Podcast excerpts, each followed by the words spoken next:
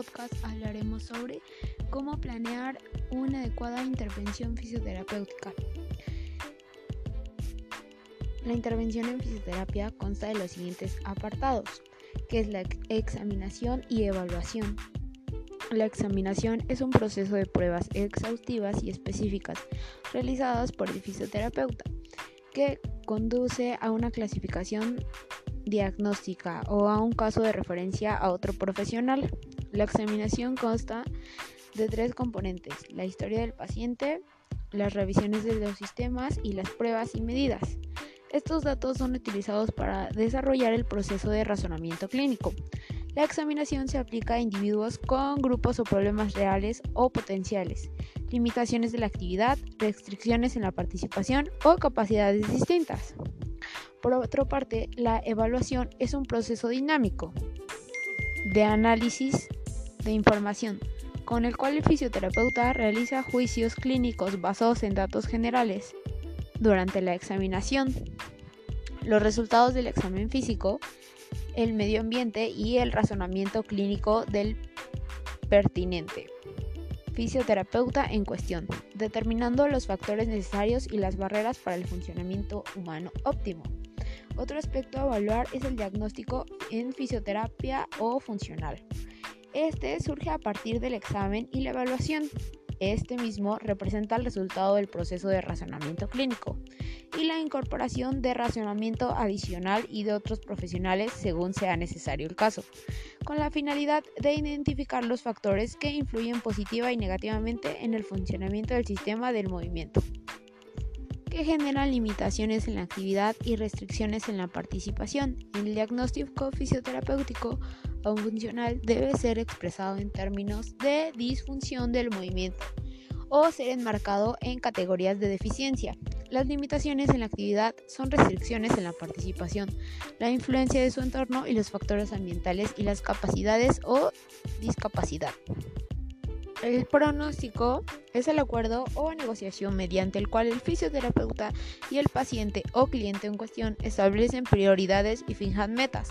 A partir de la determinación de la necesidad de la intervención y el tratamiento fisioterapéutico, y que normalmente conduce a la elaboración de un plan de intervención que debe incluir objetivos a corto, mediano y largo plazo, con resultados medibles y negociados en la colaboración con el paciente o cliente la familia y el responsable del paciente.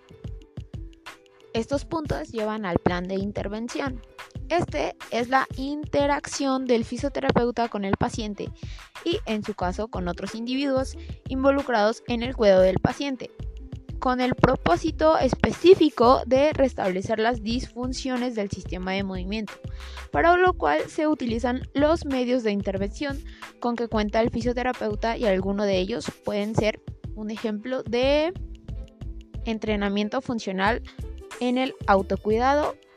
Otro ejemplo son medidas posturales y ergonómicas en el trabajo, la integración o reintegración a actividades de esparcimiento y ocio, técnicas de terapia manual, incluyendo la movilización, manipulación, la preinscripción y aplicación, en su caso la fabricación de dispositivos y de equipos, las técnicas de reparación y protección del tejido tegumentario. Otros son las modalidades de electroterapia, agentes físicos y modalidades mecánicas, la instrucción relacionada con el manejo del paciente, la coordinación, comunicación y documentación para la prevención, rehabilitación física o habilitación física, con la finalidad de generar cambios con la condición de salud de los individuos y sus comunidades mediante el fisioterapeuta.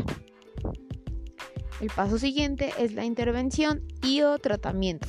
También puede, puede enfocarse a la prevención de las deficiencias, limitaciones en la actividad o restricciones en la participación, al igual que la discapacidad y lesiones, incluyendo la promoción y mantenimiento de la salud la calidad de vida, trabajo, cuidado del trabajo y la forma física en todas las edades y poblaciones. El último paso es considerado la reexaminación. Este es el proceso mediante el cual se retroalimenta y se autoaprende en base a los aciertos y errores cometidos, al emitir el diagnóstico y al implementar la intervención fisioterapéutica.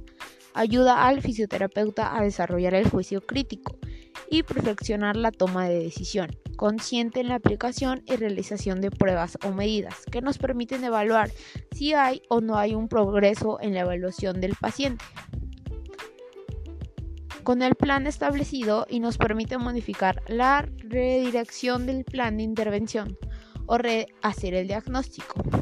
Al final de la reexaminación, tomas el criterio de tomar de nuevo la práctica en fisioterapia o el tratamiento en cuestión aplicado al paciente o tomar la decisión de dar de alta al paciente.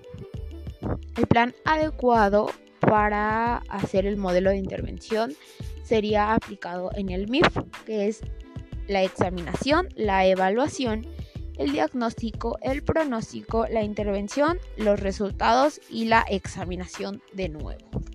Ese ciclo siempre se va a repetir hasta que el paciente dé sus mejoras y resultados en el proceso adquirido ya que todos los pasos fueron completados y el paciente tiene la necesidad adquirida que necesita o los familiares obtienen el resultado adquirido, ya no es necesario repetir el proceso de fisioterapia y se le da una alta.